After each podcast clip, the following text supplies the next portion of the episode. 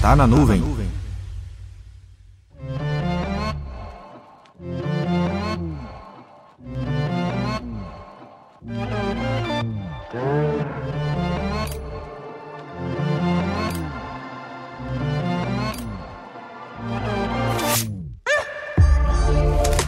Você fez um planejamento para comprar um novo servidor para o seu data center. Depois de muita pesquisa na internet, analisando as configurações do equipamento no site de cada fabricante, você passa para o próximo nível do seu levantamento, que é convocar cada representante que seja apresentado as opções e aprofundar o entendimento dos componentes do servidor que está sendo idealizado para comprar. Normalmente, essas reuniões seguem um roteiro padrão, que seria mais ou menos assim: quem é a empresa? Normalmente, apresenta de forma geral quem é o fabricante e o representante em questão dizendo quantos anos tem de mercado e quais são suas competências. O que o mercado fala sobre o produto que vai ser apresentado. Aqui é apresentado as empresas de pesquisas e referências para embasar o posicionamento do mercado e solução perante a concorrência. Quais são as opções e variedades? Nesse momento da apresentação é basicamente dizer quais produtos podem ser configurados para um servidor com um processador e 8 GB de memória RAM, até 32 processadores e 4 TB de memória RAM, e tudo que tem no meio. Quais são as opções de compras? Se comprar um,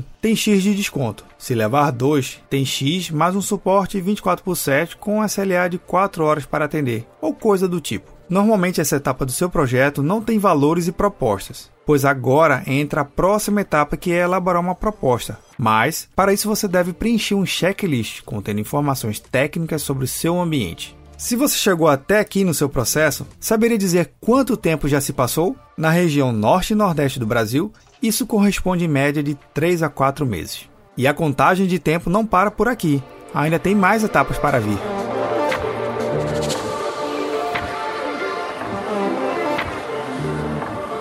Meu nome é Vinícius Perro do Papo Cloud, e esse é o Tá na Nuvem. Acesse papo.cloud para esse e outros conteúdos.